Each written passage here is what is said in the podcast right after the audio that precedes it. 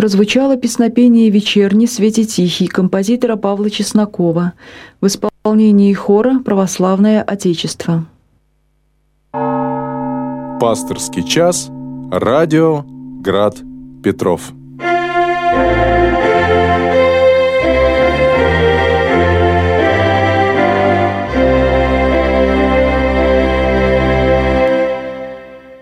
Добрый вечер, возлюбленные Господи, братья и сестры.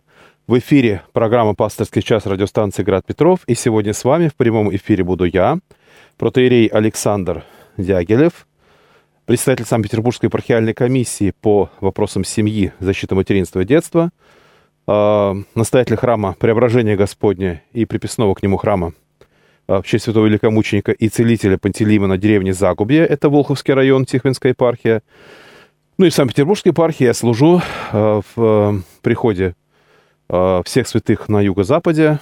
Э, у этого прихода есть два храма. Один из них Порт-Артурская икона Божьей Матери, это перекресток проспекта Героев и улицы маршала Казакова. И второй — это э, храм святых равноапостольных Константина и Елены, э, улица Доблести, э, дом 24, корпус 3. Э, ну, также я являюсь семейным психологом. И вот сейчас буквально сюда после консультации как раз приехал.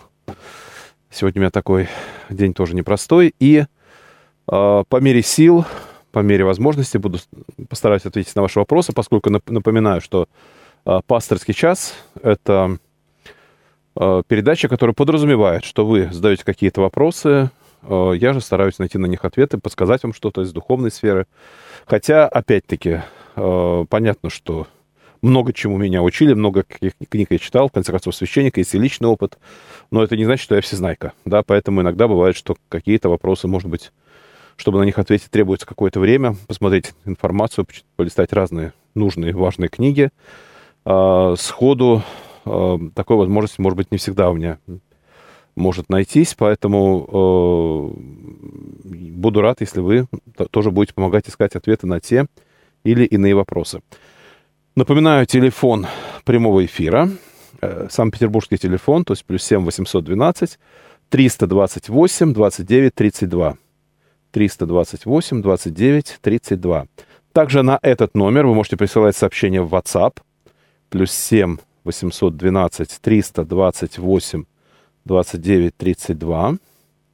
Я смотрю, тут уже есть у нас два сообщения. Uh, у нас есть сайт graddefispetrov.ru grad-petrov.ru Через сайт можно нас слушать любой точки земного шара, без помех, осложнений и так далее. Ну и здесь же uh, есть такая возможность э, задать вопрос пасторский час, прям такая опция, да, то есть открываете, заполняете соответствующие окошки, нажимаете «Отправить», и через несколько секунд uh, ваше сообщение появится передо мной на экране. Ну и последняя опция, которая в наши дни есть, это YouTube. Наш эфир транслируется в YouTube. Ну и, соответственно, а, вы можете а, написать комментарий к YouTube-стриму. Здесь такая тоже возможность есть. Я смотрю, тут тоже есть уже вопрос. Наверное, я с ответа на него и начну. А, ну а перед этим, просто еще раз повторю, телефон прямого эфира, он же WhatsApp – а, в WhatsApp пишите только э, текстовые сообщения, голосовые, прослушать возможности нет. Звонить на WhatsApp бесполезно. Звоните именно по телефону. Э, плюс 7 812 328 29 32. Ну, э, начну с того, что поздравляю всех с наступающим, или, можно сказать, уже в духовной точке зрения, наступившим праздником Покрова Пресвятой Богородицы, поскольку напомню, что церковная древняя традиция а, подразумевает, что праздник начинается с вечера дня накануне. Вот. И э, вот первый вопрос. Э, Евгений Новицкий написал. Есть три лица Пресвятой Троицы. Бог Отец, Бог Сын, Бог Дух Святой. Кто из них выше? Ну, вообще понятие «выше» по отношению к Богу не очень корректно, да? Кто из них главнее, что ли? Э, на самом деле, вот здесь интересный момент, да? С одной стороны, в каком-то смысле там есть определенная иерархичность, том плане, что Бог Отец, да, вот он э, из себя при, вне времени рождает Сына, э, от него вне, вне времени исходит Дух Святой, Бог всегда был Троицей, э, но при этом по естеству они равны. И, по сути, это один Бог, а не три Бога. Здесь важно понимать. А, то есть, вот тайна Святой Троицы в том заключается, что один плюс один плюс один равно один. Бог един. А, у нас звонок. Алло. Да-да, здравствуйте. Здравствуйте. Скажите, вопрос один, как к вам, как к психологу. Там два вопроса. М. Вот у Давида был сын. Вессалом? Э, Что было не так в его воспитании, что он, в общем-то, э, пошел против отца и вообще вел себя очень непорядочно. И второй вопрос. Вот э, одно время вы были послушником в монастыре, Мгм. и потом приняли решение оттуда, в общем-то, все-таки уйти. Какое ваше мнение вообще ну, о ну, монастырях и, как вот говорит Бринчани, в последнее время не будут спасаться подвигами? То есть ваше мнение? Мгм. Спасибо. А, ну, на первый вопрос ответить достаточно просто. Э, Речь идет, скорее всего, об Авессаломе. И нужно помнить, что, по сути дела, э, Давид э, стал игнорировать его мать прежде всего, да, то есть он, его мать, хоть он и старший, хоть он и первенец, чувствовали себя отвергнутыми. А, У Давида появилась новая жена, новое утешение, да, а, та, которая была женой Урии. И, скажем так, сам Давид тоже на самом деле не был лишен психотравм. Есть очень интересная книга просто на эту тему.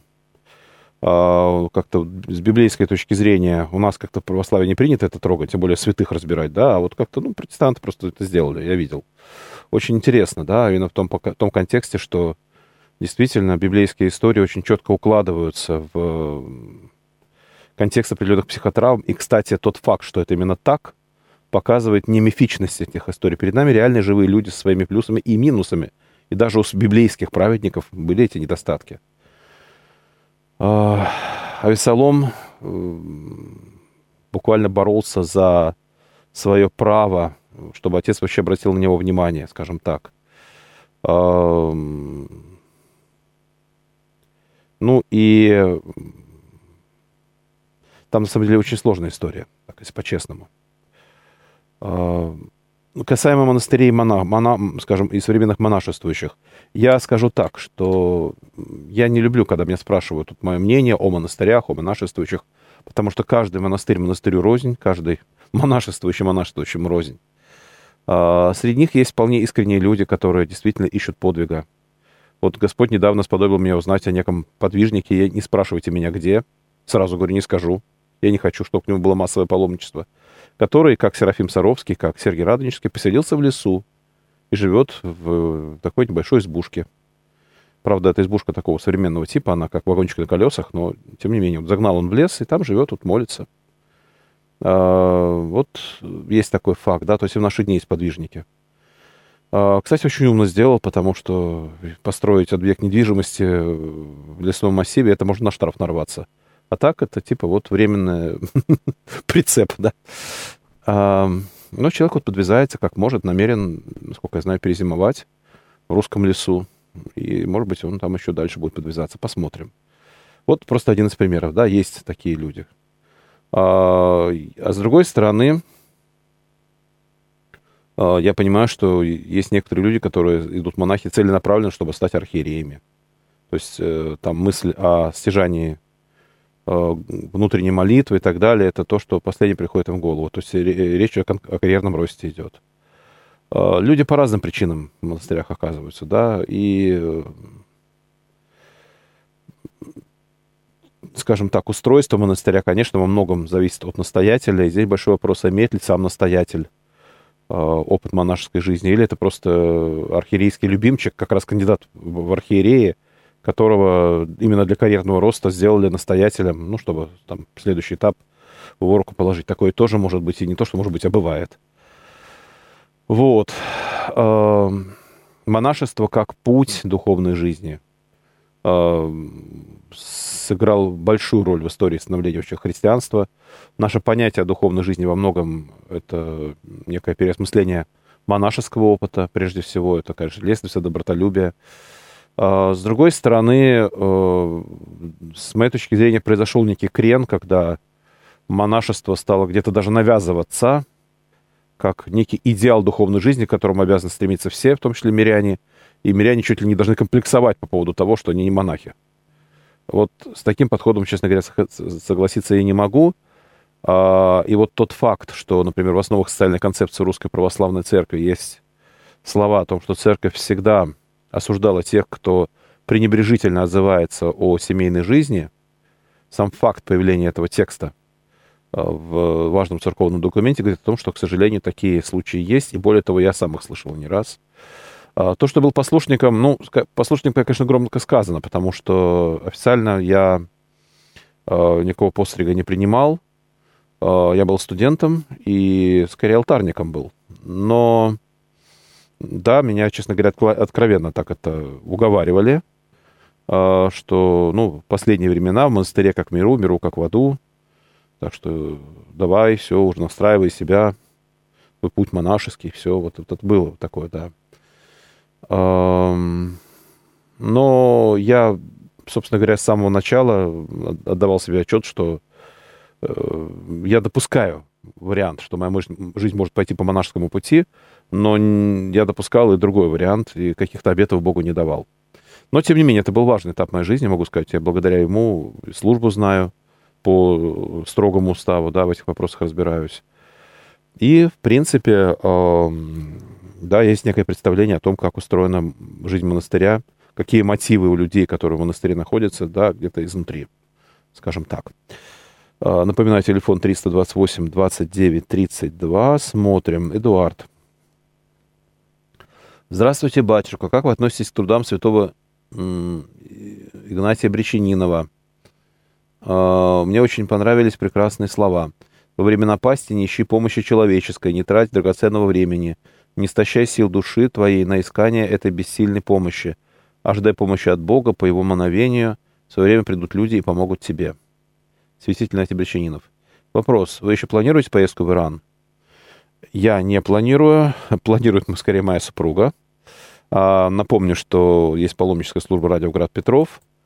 И да, от паломнической службы «Радио Град Петров» такая поездка действительно планируется. Я сейчас даже попробую открыть сайт Радиоград Петров а, и посмотрю внимательно, что здесь написано. Вот здесь у нас а, экскурсия паломничества.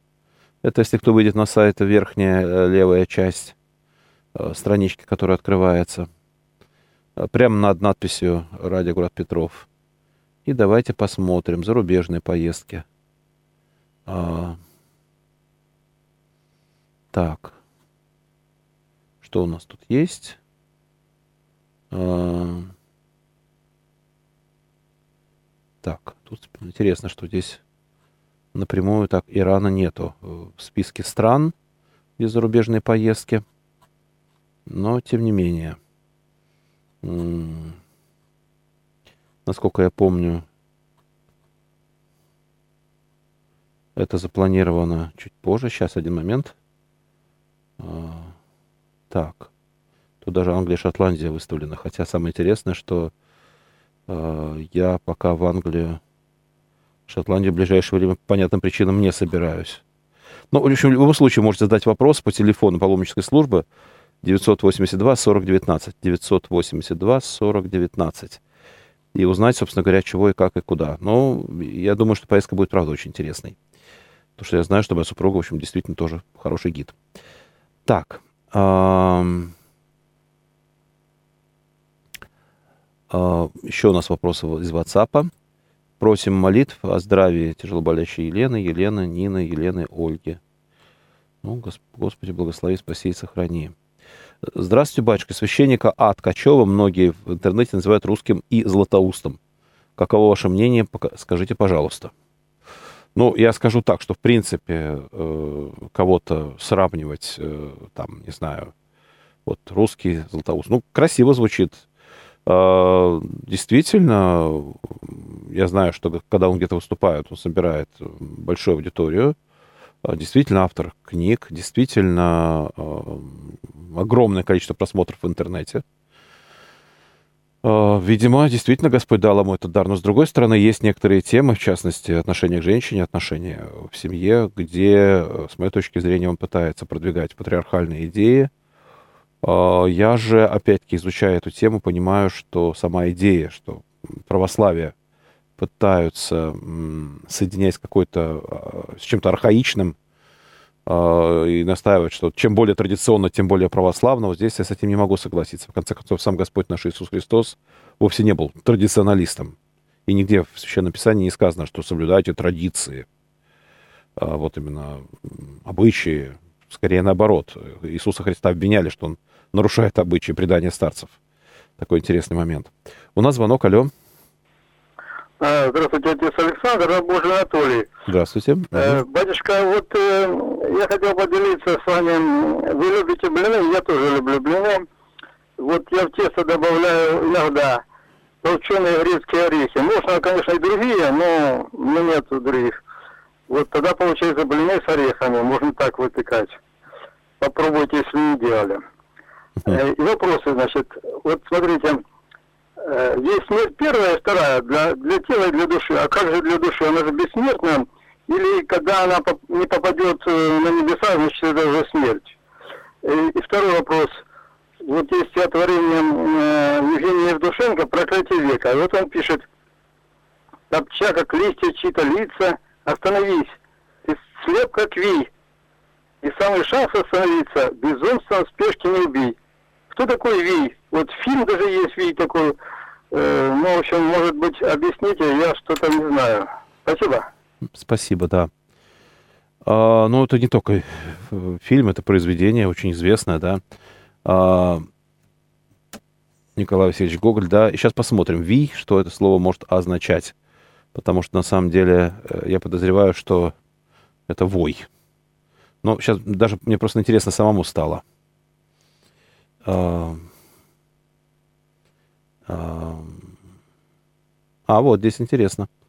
А, в Википедии прям написано. А, название повести — это имя славянского демонического существа мужского пола, с которым связан, связан сюжет.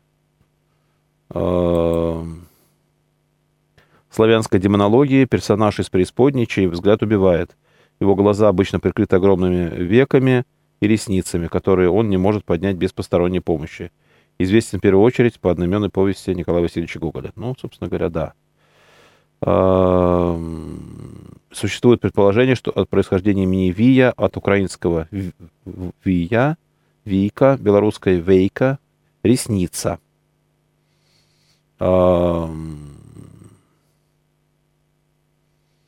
Ну и дальше всякие, те, э, так сказать, э, те, предположения о том, что образ Вея отходит к древнему восточнославянскому богу Вею, который соответствует авестийскому богу смерти и ветра Ваю, пантеоне древних иранцев. Ну, то есть вот такая вот вещь, видите. Так что вот спасибо за вопрос. На самом деле сам для себя узнал, даже интересно. Хорошо. По поводу смерти души. души. Душа действительно бессмертна, но лишиться рая, это, по сути, есть смерть, да, то есть э, каково будет вот это адское, потому что если не рай, то что? Да, вот это внерайское существование души, э, здесь мне трудно что-либо сказать, потому что, еще раз, когда мы начинаем рассуждать о том, как оно будет, мы знаем, что оно будет, а вот как оно будет, собственно говоря, это мы поймем лишь тогда, когда там окажемся. Вопрос, где, опять-таки, в раю или вне рая. Вот, потому что действительно, по сути, это понятие фикси... существует. С другой стороны, мы верим в бессмертную душу. Собственно говоря, как и дьявол, ангел, да, и падшие ангелы, они тоже, по, по сути, бессмертны, но тем не менее им, им уготовано некое огненное озеро. Как бы так. И вот что там будет? А, еще звонок, алло. Добрый вечер, батюшка Рабожий Николай. Здравствуйте, вот Николай. На радио в рубрике новостей угу. вот было сообщение, что митрополит Варсонофий вот, был в Святой Земле, возглавлял делегацию, вот, уже вернулся. Угу. Он когда еще был на э, в Саранской кафедре в Мордовии, вот, в одной из компаний в Кургу сказал, что 15 раз побывал в Святой Земле. А вот за вот эти годы, пока он здесь, в Санкт-Петербурге, наверное, еще раз 10 съездил. Вот. Вот как вам кажется, вот не вызывает ли соблазн у людей вот, вот, эти, вот эти все поездки такие частые? Они же дорогие. Вот на какие деньги они ездят? Собирают деньги с прихода, очень часто довольно бедных. Они вот по 25 раз в Иерусалиме бывают и все прочее. Вот. Соблазн же ведь от всего этого возникает у очень многих людей. Вот как вы думаете? Ну, опять-таки, соблазняется тот, кто хочет соблазниться, потому что, на самом деле, с моей точки зрения, эти поездки не такие уж дорогие все-таки. Я понимаю, что бомж э, какой-нибудь из, с подвала вряд ли может себе позволить туда поехать. Но я повторю тот тезис, который повторял не раз, что в принципе человек, обычный человек, работающий э, в наши дни, в принципе, состо... как правило, в состоянии накопить эту сумму денег, пусть даже не э, каждый год, да, но хотя бы раз в жизни съездить туда, это вполне возможно. А, у митрополита же я сильно подозреваю, что есть какие-то личные спонсоры. Вполне может быть. А, я там был лично, сразу могу сказать, я считал 8 раз. Из них 6 раз я ездил как гид. То есть для меня это была скорее даже работа. То есть я, сопровождал группу, и, кстати, поверьте, это не развлечение. Потому что это большая ответственность, и подготовить маршрут, подготовить программу, провести ее. Ты отвечаешь за всю группу, за все, что с ней происходит, включая проблемы с размещением, какие-то, даже если болезни у кого-то и так далее, все равно приходится решать именно мне как гиду. В общем, это тоже все было непросто, не говоря уж там о взаимоотношениях с местными жителями, с водителем, там, с э, персоналом каждой гостиницы, где мы останавливались по ходу маршрута. Вот. Ну, то есть это, это именно... Для, для меня это была скорее работа. То есть вот так. А, а понятно, что митрополит, он, кстати, тоже отчасти, как мне рассказывали, уже по сути, сам стал гидом. Но здесь возникает вопрос, а есть ли такая нужда туда так часто ездить? А почему? Потому что есть очень интересное слово святителя Григория Низского против паломничества в Святую Землю. Можете найти в интернете, собственно говоря, это доступно. И, по сути, те аргументы, которые он разбирает, действительно, да, Дух Святой везде один и тот же. То есть там он не, каким-то особым образом сходит. Он один раз там сошел, день 150 а дальше теперь уже для получения Духа Святого туда ехать не надо. А, и, собственно говоря, от того факта, что мы были на Голгофе, или там были на Елеонской горе, или были в гробе Господнем, или были в пещере в Вифлееме, ну, собственно говоря, только гордость наша тешится. О, там был, да, галочку поставил. Вот, но к Богу нас это не приближает. Сам факт, что мы где-то побывали в каком-то святом месте, сам этот факт Богу нас не приближает. И тогда возникает все-таки вопрос, так а зачем что ездить? Зачем он?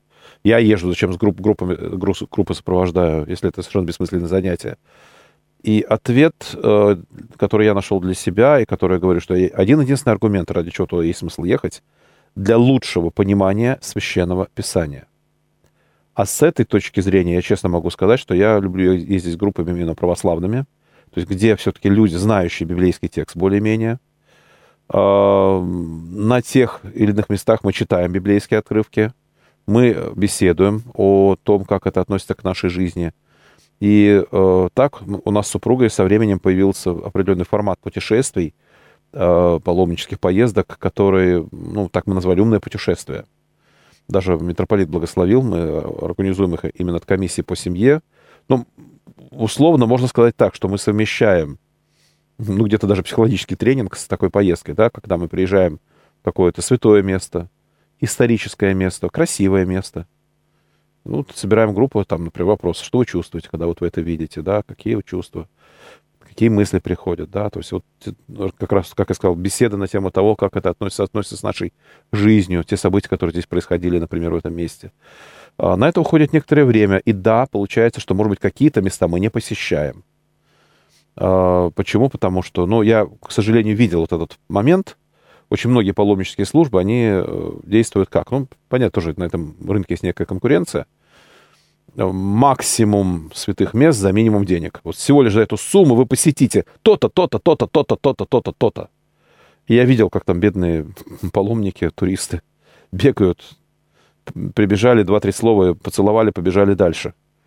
Вот. А мы, да, мы ограничиваем посещение, количество посещаемых мест нашими. Здесь, может быть, конечно, есть некоторое ну, наш конкурентный недостаток, условно говоря, но зато в каждом месте мы задерживаемся, беседуем, разговариваем, э, что-то читаем, потом только идем к следующему месту. Соответственно, уменьшая количество мест, мы э, повышаем качество их посещения.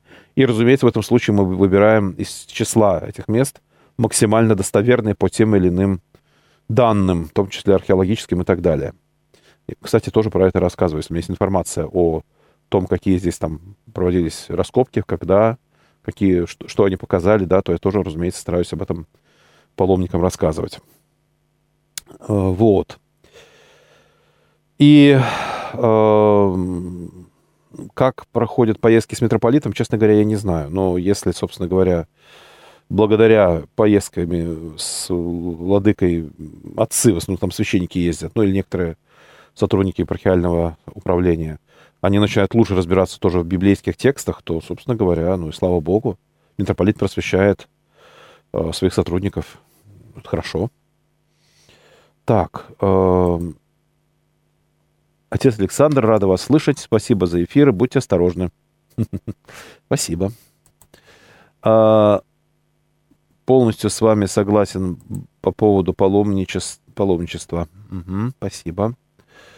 Ну, на самом деле, действительно, это вот такая тема непростая, что если ехать, то нужно привести какой-то плод, э, плод духовный прежде всего, да, то есть что-то в себе осознать, изменить, в чем-то покаяться, покаяться не в значении поплакать, а в значении измениться – э, некто написал, где-то в сети встречал полушуточное высказывание, как бы, как бы психолога, что Татьяна Ларина должна была страдать психосоматикой.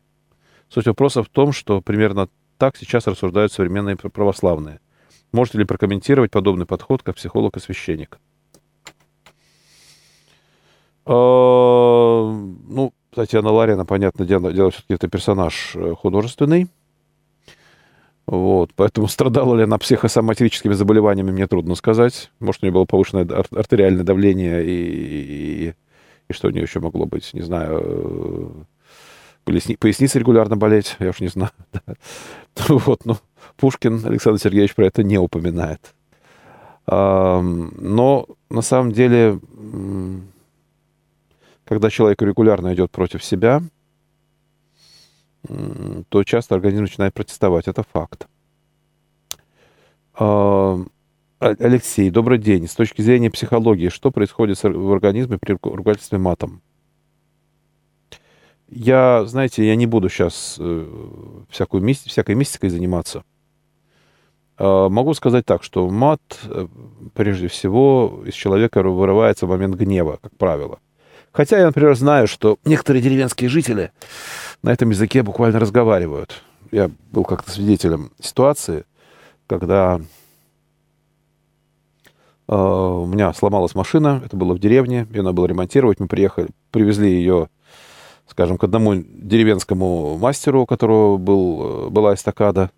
В общем, там коробка передач накрылась, нужно было э, снимать коробку передач, ее половинить, там еще ремонтировать, э, там, в общем, одна деталь в итоге, как выяснилось, резьба от, от, оторвалась. В общем, высверлили резьбу, наварили резьбу крупнее диаметром. В деревенской мастерской трактора ремонтируют, крутили, в общем, все, потом ездила машина как надо. Так вот, когда снимали мотор, снимали коробку передач, каждой детали этот местный житель присвоил свое название на матном языке. ну, вот, видимо, так он разговаривает. Дай мне эту... Э, прикрути эту... туда, да, там. Причем глаголы тоже иногда были матерного типа. Самое интересное, что два человека, которые помогали, прекрасно понимали, что он имеет в виду. Э, я, честно говоря, еще раз, я далек от мистики, что какие-то сочетания звуков сами по себе что-то в организме меняют. И если это просто такой язык, ну, это нехорошо, но вот так эти люди разговаривают. Да, я не думаю, что в их организме только из-за этого факта что-то менялось. Вот. Когда же, если говорит, речь, говорит о, если речь идет о гневе, понятно, что прежде всего вырабатывается в организме норадреналин, который э, достаточно разрушителен для сосудов, для сердечно-сосудистой системы. Он мобилизует человека, потому что ну, гнев — это реакция на опасность, как правило. И если глубоко копнуть, то практически всегда за гневом стоит страх. Гневающийся, кричащий, наезжающий на кого-то человек на самом деле чего-то боится. И чем более грозно он выглядит, тем больше он пытается скрыть свой, свой страх. Вот. Э, это тоже нужно понимать. Ну и, соответственно, норадреналин, он позволяет организму мобилизоваться для преодоления какой-то опасности. Вот. А мат лишь показывает, что человек потерял контроль над собой. Особенно если речь идет о человеке, который обычно на таком языке, в отличие от деревенских жителей, не разговаривает. Так что вот. Эм, слышали ли вы о бывшем священнике Георгии Лазареве? Если да, что можете сказать э, о его творчестве в сети? Знаете, нет, не слышал. Георгий Лазарев. Надо посмотреть, кто это такой, честно говоря, что он пишет. Я признаюсь честно, последнее время даже э, мне некоторые укоряют, да, там что-нибудь ВКонтакте напишут, например, и потом через два дня, Вачка, вы мне так и не ответили. А, а, а я, на самом деле, эти два дня мог вообще в контакт даже не заходить. Или там хорошо зашел, что-нибудь глянул, что мне было нужно, и вышел, да, то есть там далеко не всегда есть возможность прочитать э, те сообщения, которые прислали. Иногда есть возможность, иногда нет. Признаюсь честно, иногда я делаю это даже в машине, хотя не рекомендую поступать, как я. Ну, опять-таки, я стараюсь сделать это безопасно. И еще раз, как правило, если речь идет о чем-то экстренном, но опять-таки, это просто какое-то очередное сообщение читать я не буду, понятное дело. Ну, почему российские деревни такие убитые, в скобках мат? Была в латышских деревнях, кругом все цветет и пахнет, и живность пасется горшочные цветочки висят. Они там чураются русского мата, боятся его. Это вопрос, о котором я давно размышляю, на самом деле.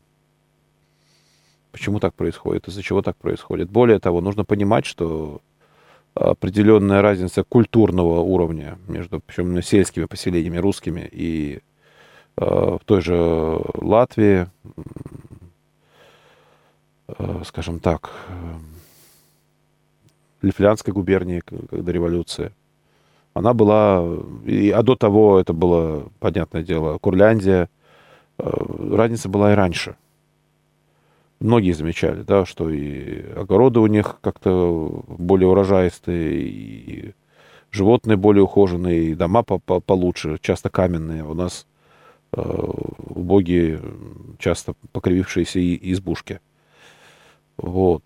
Э, но вот, кстати, когда-то мне подалась очень интересная книга «Почему Россия не Америка».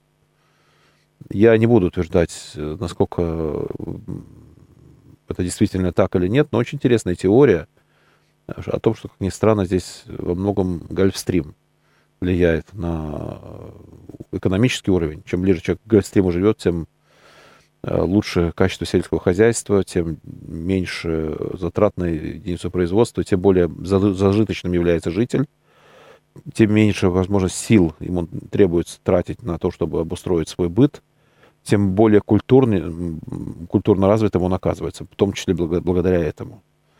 Вот. А когда человек барахтается, вопрос выживания стоит, ему не до культурного развития. Но это лишь одно из предположений. Может быть, это так, может быть, нет, не знаю. Вот. С другой стороны, э, моя бабушка рассказывала о том, что мой прадед матом никогда не ругался при ней. Вообще никогда. Я вспоминаю. И за всю жизнь она, она э, два раза только видела его пьяным. Вот, вот так. Поэтому идея, что русские пьют, там, пья, пьяные, вот до революции, до революции, похоже, что нет. Вот. И получается, что та русская деревня, которую мы знаем, включая вот это вот, когда машину разбирают и каждой детали присваивают матерное название, я думаю, что все-таки это про постсоветскую реальность в большей степени, чем про какие-то русские наши народные традиции. Но вот факт есть факт. Это тема алкоголя, алкоголизма массового деревенского и использование мата тоже, особенно среди мужчин, да и женщин тоже. Напомню, да, что я являюсь, помимо всего прочего, еще и священником в деревне Загубье. Честно могу сказать, э, почти все мои прихожане там — это дачники. Дачный сезон закончился, прихожан нет, все. И теперь я там планирую в следующий раз служить только на новогодние праздники. То, что знаю, что там будут длинные выходные, очень многие зимой приедут, будут кататься на снегоходах, на лыжах. Э, в основном на снегоходах, конечно. Э, ну, просто приедут, да. Снеговиков будут лепить, если будут в бане париться, как говорится. Э, вот. И получается, что новогодние вот эти большие каникулы Загубе среди зимы вдруг внезапно напол... наполняется людьми, потому что сейчас, на самом деле, там официально прописано чуть ли не всего лишь 20 человек, всего осталось. И, может, 20 с чем-то, вот. И э, из них практически никто в храмы не ходит, на самом деле. Да, то есть они не понимают, зачем это надо. Поэтому вот эта идея, что у нас вот города, они такие в разврате, а русская деревня, вот она сохранила там где-то глубинную духовность. Ну, я это вот не наблюдаю, к сожалению. Честно могу сказать. А почему, действительно? Да вот смотрите, не только Латвия, а Беларусь.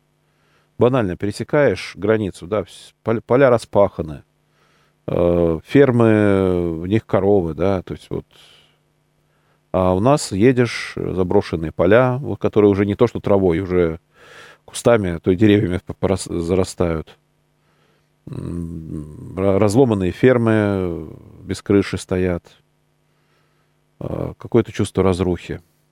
Может быть, ситуация сейчас стала чуть лучше, чем а, в начале 2000-х, в конце 90-х. Но все равно общая тенденция, к сожалению, именно такова. Сейчас вот все эти вот события, а, как я понял, очень сильно простимулировали Э, как у нас сейчас говорят, э, обеспечение продовольственной безопасности, то есть вроде как все-таки сельское хозяйство стало подниматься у нас, но, видимо, речь больше идет про южные регионы, там Черноземье и так далее.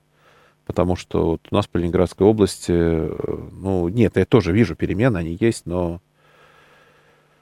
а, вот этой аккуратной ухоженности, вот именно цветочки в горшочках, распаханные поля, деревенская интеллигенция, я этого, к сожалению, как-то не наблюдаю, не знаю.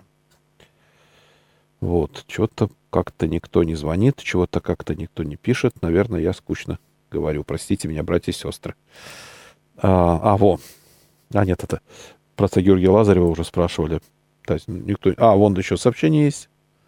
А, слушатель. Но в друзья ВК все-таки меня не добавили. А, уважаемый слушатель, у меня около 4 тысяч заявок в друзья. Я понимаю, что за всю свою жизнь физически уже не, смотрю, не смогу их просмотреть. Поэтому я всегда людям говорю, если вы хотите, чтобы я добавил вас в друзья, напишите мне что-нибудь, чтобы я понял, э, кто вы, и что вы действительно хотите, чтобы я вас в друзья добавил. То, что просто ткнуть там, как правило, этого недостаточно. Еще я сразу могу сказать, что честно могу сказать, что я, иногда я еще просмотрю страничку этого человека. А стоит ли? Потому что иногда друзья добавишь, а потом начинаются всякие комментарии такие, э, которые эмоционально загружают, смущают людей, а пользы от них нет. Вот. Но, опять-таки, просто напишите мне личное сообщение, я тогда пойму. Так, Мария, Санкт-Петербург. Здравствуйте, батюшка. Скажите, а вам приходилось бывать в обители Харитона Исповедника в Иудейской пустыне. А, страшно ли ездить в Израиль, особенно теперь? Опасно ли? Сейчас да, сейчас страшно, сейчас опасно. И вот сейчас просто, если вы, у вас запланирована поездка, я бы сказал, отбой, не надо туда ехать. Вот сейчас мой друг, отец Дмитрий Симонов, буквально с трудом оттуда выехал с супругой, они там бомбоубежище сидели. Э, ну, реально, да, то есть с палестинской стороны реально ракеты прилетают, поэтому сейчас туда ехать не надо. Э, в обители Харитона, да, бывал, бывал. Вот. Эм, интересное место на самом деле. Такое. Кстати, там я впервые увидел доманов. Доманчики — это такие вот животные, генетически, как ни странно, родственники слонам, но так не подумаешь, по размерам, как наш бобер. Только хвост немножко другой. Ну, чем-то похоже на такого небольшого бобрика, не знаю, или крупную андатру. А, но самое интересное, что живут они действительно в камнях. Так вот, камень прибежище зайцам, когда мы читаем 103-й псалом, имейте в виду, это наши переводчики, не зная, как перевести домана, поскольку в славянском языке такого слова не было, доман, такого животного у нас нет в наших краях, перевели как заяц. Так вот, зайцы живут в лесу, а не в камнях. Камнях живут именно доманы. В еврейском оригинальном тексте 103-го э, псалма там именно камень прибежище доманом. Вот как раз в районе обители Святого Харитона этих доманчиков как-то вот очень много почему-то среди камней. Было очень забавно с ними познакомиться. Такие забавные животные. Вот.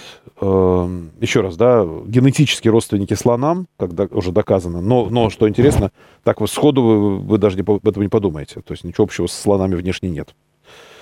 А, ни в размерах, ни во внешнем облике. Так иногда бывает. Так, э, в Ютубе, братья и сестры, может, в Ютубе что-нибудь напишите, а то что-то тоже ничего не вижу. Ну, интересно. Так, э, добрый день. Неужели на севере России культурное развитие ниже, чем в Европе? А как же народные промыслы, кижи, соловки и другие монастыри, ранее процветающие? Наши великолепные писатели Абрамов, Белов, Распутин, поэт Рубцов и многое другое, Татьяна. Э, ну, давайте честно, кижи, точнее, правильно произносить, кижи, э, поскольку это финно-угорское слово, э, в том виде, как оно есть сейчас, это свозили со всей Карелии. Понятно, что там была вот эта знаменитая, и стоит, слава богу, Преображенская церковь, рядом Покровская церковь. Вот они автохтонные, они оригинальные. И там несколько домов оригинальных. А значительная часть того, что там увидите, это все-таки свезено откуда-то. То есть кижи стали таким вот примером Э, где, ну, как музей деревянного зодчества, да, и действительно, я не, не буду говорить, что наши предки жили совсем уж убого. Нет, было здорово. Вот. Но было и другое, да. Понятно, что в музей обычно вставляют достижения, а есть обычная жизнь. Да, были очень зажиточные крестьяне, большие дома. Кстати, на русском севере были приняты, что большие дома, вот. Но сказать, что прям идиллия там была такая духовная, тоже не скажешь. Например, такое явление, как кумовство, которое Тора процветало на русском севере, с которым церковь боролась. Ну, я прошу прощения, это когда старший мужчина в доме имел, считал себя вправе вступать в интимную близость не только со своей женой, но и с, э, со всеми женщинами в своем, в своем доме, например, с женами своих сыновей. И некоторые считают, что это некое такое пережиток родоплеменного строя. Церковь всегда это осуждала, но тем не менее это процветало на русском севере вплоть до э, начала 20 века, по сути дела. Так что вот эти большие дома, где жило сразу несколько поколений людей, да, все вместе, всей толпой было легче выживать, но было там и много чего не очень правильного. Вот. А так, на самом деле, э, ну, да, соловки тоже, да, они процветали, безусловно. Валаам процветал. Вот. Э, но тот же э, преподобный Максим Грек, вот его запись, одна из первых записей в дневнике, когда он только-только в Россию приехал, что русские строят великолепные храмы, свято блюдут обряды, но заповедей Божьих не знают и не соблюдают. Вот такой интересный момент. Ну и многие, конечно, путешественники по России отмечали, что, правда, русские храмы, русские монастыри великолепны, а простой народ живет в очень стесненных условиях.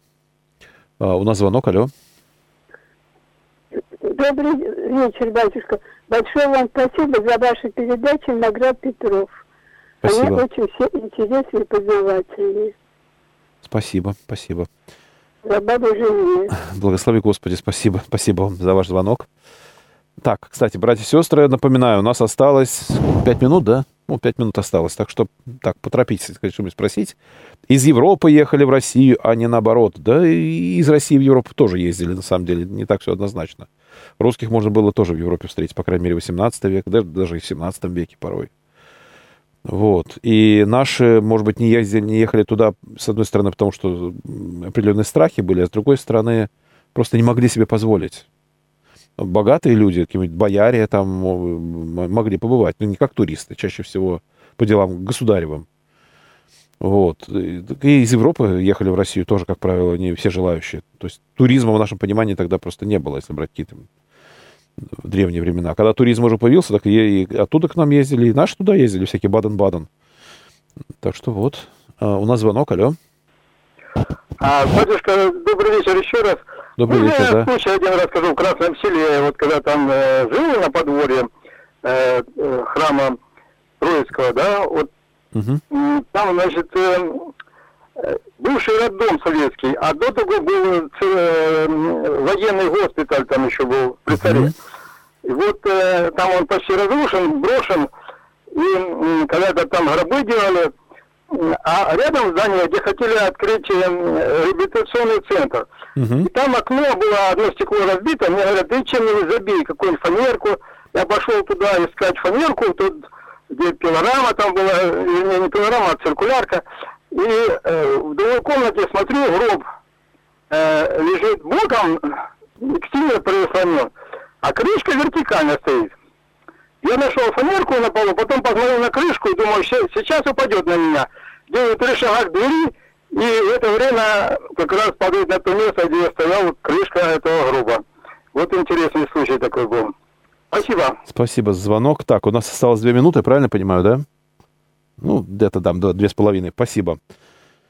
А, но и в Европе было кумовство и прочее. Я не знаю. Вот я на тему э, как раз кумовства на Стоп, ну, здесь как бы нужно понимать, да, а, на тему этого явления на русском севере я просто читал э, реальные исследования, да, а, прошу прощения, это снохачество, снохачество называлось, кумовство немножко другое, снохачество. Вот про снохачество на русском севере я читал целое исследование. Было ли это в Европе? Ну, там, да, право первой брачной ночи, всякое такое я слышал про это, но э, точно сказать не могу, да, то есть вот просто как есть. А, добрый вечер, отец Александр. Спасибо вам за короткие видео в ВК, особенно про исповедь. С уважением, Светлана из Луги.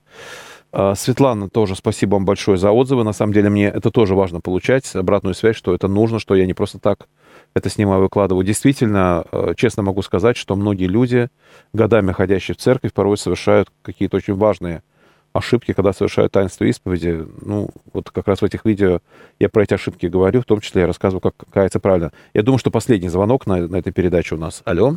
Алло, отец Александр, в следующий раз, может быть, вы расскажете, как аккуратно немцы выжигали деревни наши, поэтому там мало у вас осталось 20 дворов.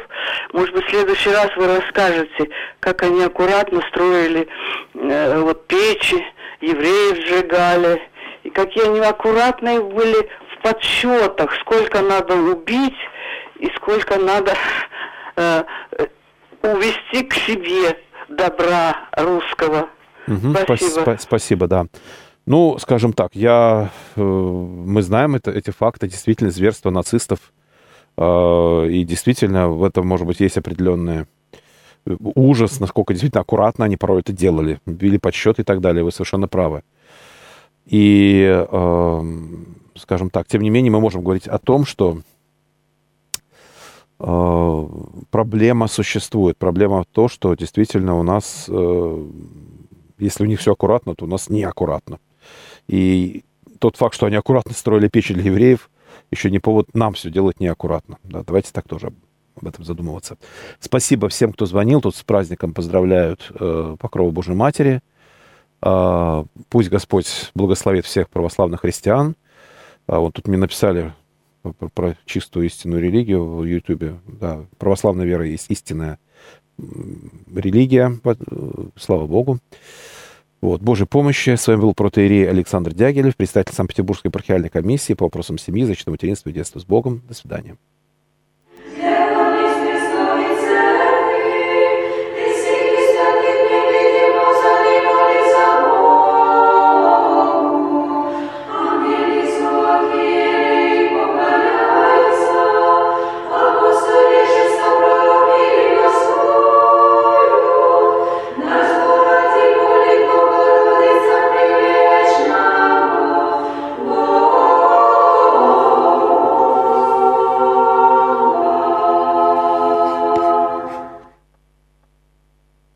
В исполнении хора женского Свято-Покровского монастыря в Бюсси-Ан-От прозвучал кандак по крову Божией Матери третьего гласа обиходного распева.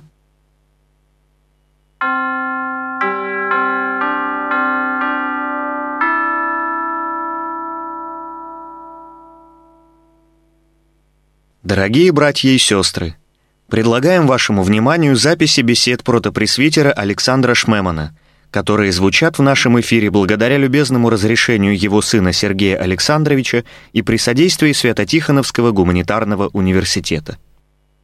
В прошлой моей беседе я говорил, что та коренная перемена, или та, как я назвал ее, мутация, которую все мы ощущаем – как главную черту нашей беспокойной эпохи, что перемена эта связана с кризисом мироощущения. Мироощущением же я называю то целостное восприятие жизни, ее цель, ее содержание, которое объединяет людей каждой данной эпохи, объединяет при этом вне зависимости от того, могут ли они все сознательно и разумно выразить и формулировать его. Вот такого общего мироощущения нет сейчас на Земле. А есть искание, есть столкновение всевозможных идеологий, есть фанатизм частичных истин, выдающих себя за истину абсолютную, и есть разброд, страх, неуверенность, ненависть. И потому, говорил я, задача и долг каждого, кто понимает глубину этого кризиса, обратиться от периферических, поверхностных споров к основным вопросам. Ибо сами-то эти споры все больше и больше похожими становятся на споры глухих между собою, то есть людей, не способных просто услышать друг друга. И вот – мне кажется далеко не случайным тот факт, что XX век, помимо всех остальных своих характеристик и особенностей, оказался веком открытой и страстной борьбы с религией, веком неслыханной в аналог человеческой истории попытки религию ликвидировать. Я уточняю свою мысль. История знает множество примеров религиозной борьбы, то есть борьбы одной религии с другой. Античное язычество преследовало раннее христианство. Восторжествовавшее христианство, в свою очередь, вело ожесточенную борьбу с мусульманством, с язычеством. Наконец, внутри христианского мира целая эпоха получила название эпохи религиозных войн когда католичество боролось с протестанством и наоборот, протестанство с католичеством и так дальше. Но это были войны именно религиозные. И никогда еще не было войны с религией как таковой, с религией во имя ее полного уничтожения, полного искоренения. Это явление действительно новое, и оно заслуживает не только, скажем, осуждения, естественного с точки зрения